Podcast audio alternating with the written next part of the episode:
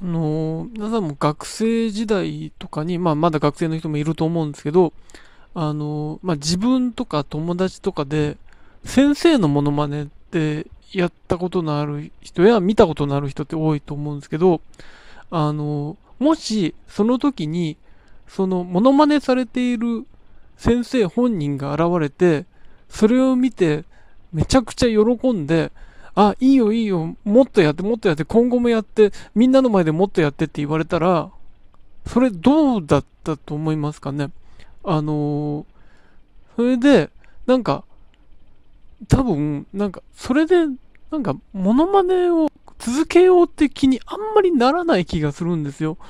なんか、あ、なんか、ここまで喜ばれちゃうと、ちょっと引くなっていう感じになるんじゃないかなと思うんですけど、まあ、えー、そうですね、職場とかでもそういうこと多分あると思うんですけど、だから、モノマネっていうものは本質的には、その、その人に隠れて、その人のなんか特徴的な部分をいじって笑うからこそ成立していたものだと思うんですね。特に喋りのモノマネは。あのー何が言いたいかっていうと、プロのモノマネ芸人さんの場において、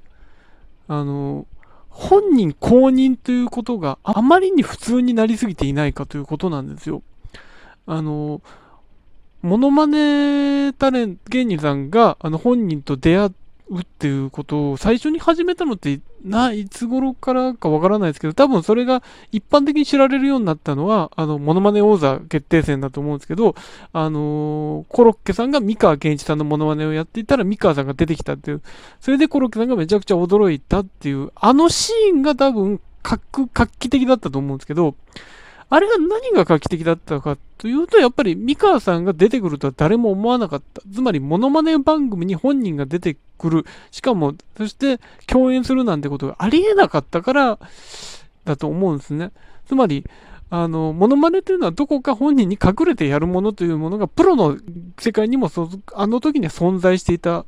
と思うんですけど、そこからモノマネオーダーではこのご本人登場しばしば行われるようになってきましたけど、ただ出ない人は出なかった。怒られる人はちゃんと怒られていたということが、その関係性として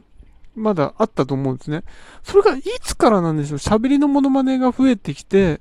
えー、まあ、日本テレビの番組によって喋りのモノマネってどんどん増えてきたと思うんですけど、それから、どこかその、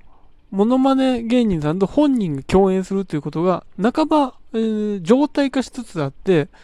そうじゃないと、なんか、本当のモノマネとは認められないみたいな空気になってきて、ついにはその、公認するしないっていうことが出てきましたよね。その、共演した瞬間に、公認しますか？はい、します。やったーっていうところで、これでちゃんとモノマネができる、大手を振ってできるっていう展開っていうのが、割とバラエティ番組で見られるようになってきたんですけど、